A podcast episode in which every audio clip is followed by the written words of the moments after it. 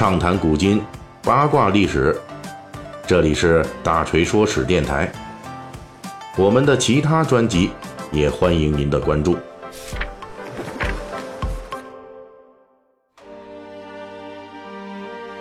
呃，最近这个《三国演义》细节解密啊，我们一直是在聊这个幽州骑兵天王公孙瓒。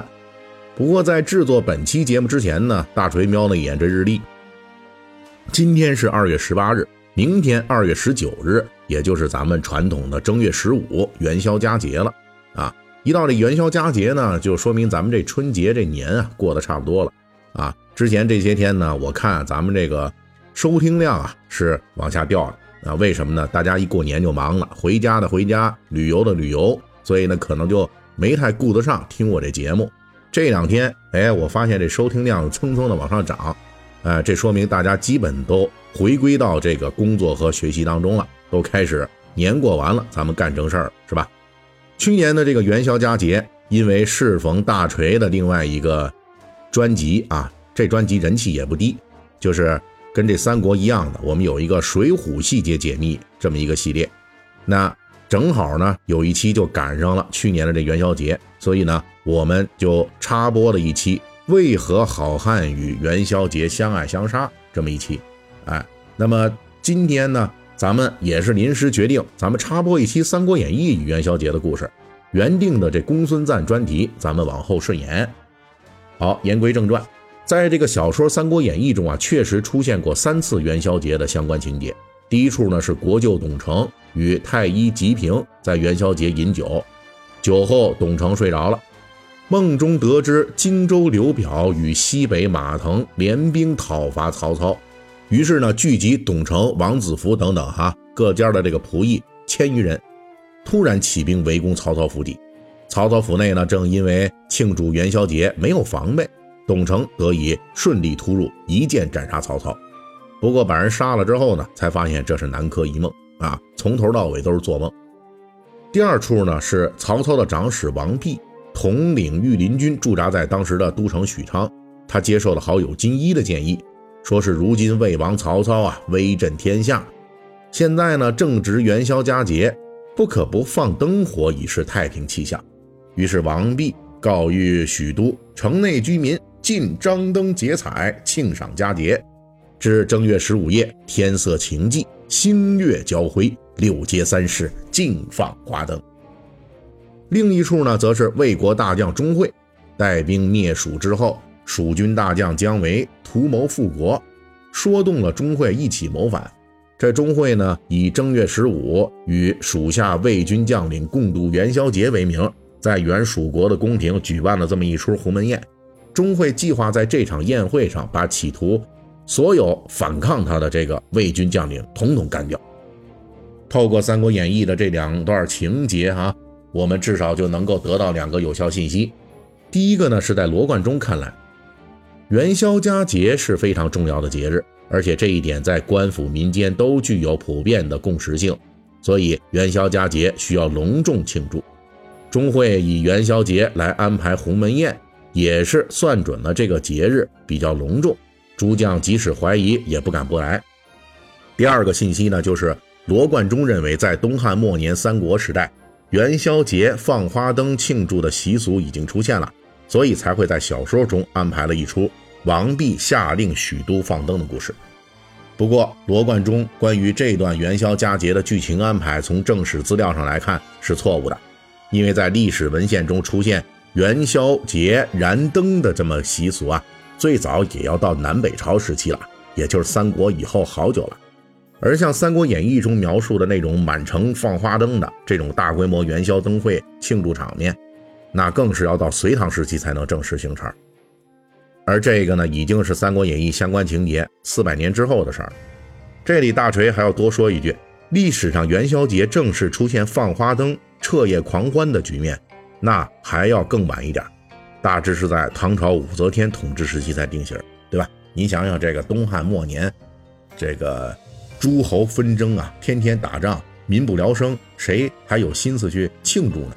那一定是这个国定民安，哎，经济发达，这个时候才能够说一些节日啊，大家才有心情去庆祝。而且呢，小说后边一节，这个钟会啊，借这个元宵节的这个节庆隆重啊，邀请诸将参加鸿门宴，这个情节安排看起来呢也比较可疑，因为在东汉末年的文献资料中，后世学者虽然可以找到元宵节的记载，但是当时的元宵节还没有达到《三国演义》中描述的如此隆重的节日地位，所以后世学者就推测了。罗贯中在《三国演义》中对元宵节的描写，其实呢是根据他自己所在的这元末明初的生活体验来完成的。虽然可能有这个错误的历史描述，但是元宵节在这小说中那仍然具有独特的意义。细心的读者肯定能够发现了，元宵节这个喜庆的日子，在《三国演义》情节中并不是那么喜庆，甚至是比较悲惨的。前一节许都元宵放灯。实际是金一、耿纪等人策划的诛杀曹操的一整个计划中的一步，而后面一节呢，钟会在元宵节请客，也是要借机诛杀部将中的不服之人。而且书中这两个计划在元宵节搞事情的谋反行动是都失败了，下场也特悲惨。金一、耿纪等五人呢，宗族老小全部被杀，而钟会、姜维等人也事败身死。可以说，在罗贯中笔下。本应该成为吉祥团圆、隆重节日的这么一个元宵节，这里边却充满了悲剧。唯一的亮点呢，就是第一处董承顺利斩杀曹操的这元宵节美梦。但是呢，这也是一场梦啊！梦醒之后，依旧是谋刺失败，本人身死。这种情节根据元宵节进行反向设定的写法，在《水浒传》中相关元宵节情节中也有体现。这也是古人创作小说讲究盛极而衰、月盈则亏的这么一种写作逻辑。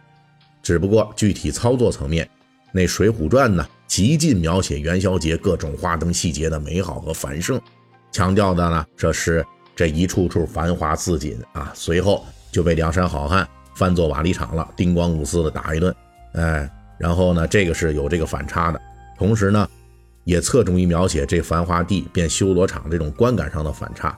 那么还有一点呢，就是《水浒传》啊，这后面其实描写的是北宋的这个一些社会啊，还有政治的一些危机，对吧？虽然说社我们这个过元宵节这么繁华这么热闹，但实际上呢，也是暗藏着很多的危机在。而《三国演义》呢，一再强调元宵节的人月团圆、全城欢庆这么一种佳节属性。则是为了反衬元宵节各种计划失败的这种凄惨，更多的是追求一种情感上的反差。所以呢，《三国演义》也好，《水浒传》也好，贯彻的这个写作套路啊，咱们读者需要对这一类元宵节描写留点神。越是写的花儿一般美好，越要留神小说后续情节的急转直下。不过，这并不是元宵节本身有什么问题，而仅仅是古代小说创作追求的一种写法。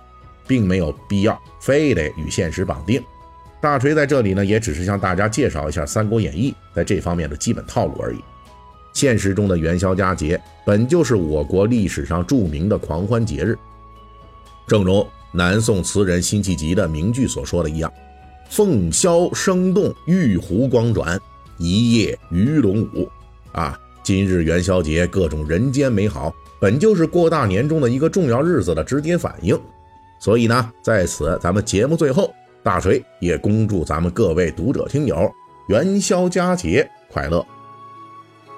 好了，节目最后咱们感谢一下这两周啊给大锤打赏的这些朋友们啊幺七七幺八八零 tfyp 足球小将大空翼，还有新视线耶律小石一五零九二三七 uywn 以及 llzzmm。